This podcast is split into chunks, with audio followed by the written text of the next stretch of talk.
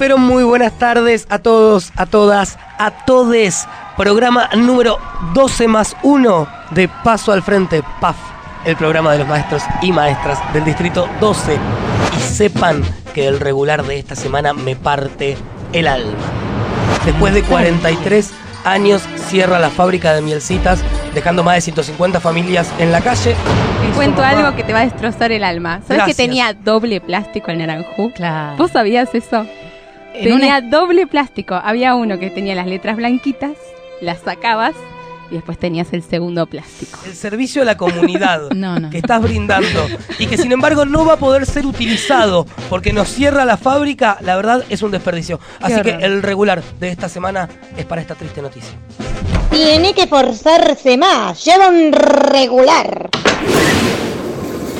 Vamos a estar hablando con Rogelio de Leonardi, que es secretario de Derechos Humanos de CETERA, al respecto del servicio cívico voluntario que hace poquito la ministra Bullrich anunció. Hola Rogelio, ¿nos estás escuchando? Sí, sí, buenas tardes. ¿Cómo? Gracias por el contacto. He intentado hacerlo por vía parlamentaria, la conformación de un servicio cívico voluntario que en realidad puede, hasta puede tratarse de un nuevo antecedente de prueba para ver si pone el servicio militar obligatorio, como fue en la época en que el soldado Carrasco murió allí prácticamente con torturas en un regimiento en, en la ciudad de Neuquén. Las acciones para devolver a los jóvenes a las aulas son las que tenemos que hacer y tenemos que ganarlos en la política, lo tenemos que ganar en la calle. Tiene mucho que ver con todo esto, por supuesto, la- las elecciones de octubre.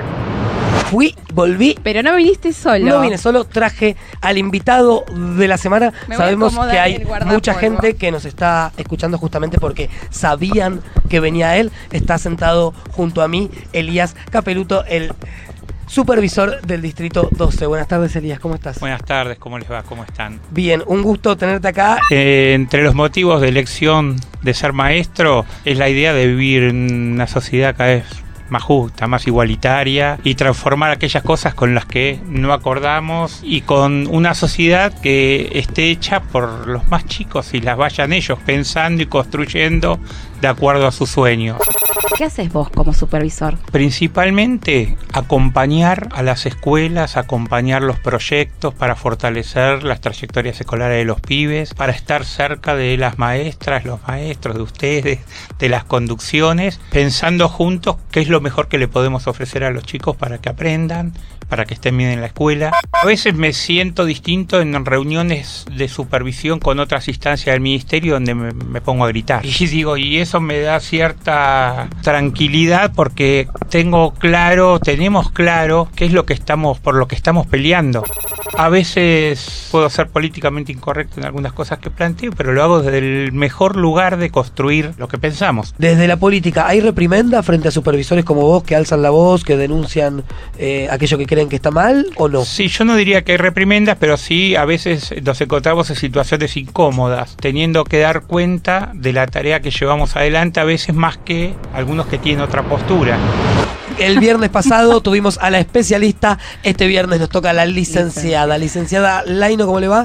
Tuvimos una consigna que tenía que ver con las quejas, aquella- aquellas quejas que escuchás a diario y te cansan.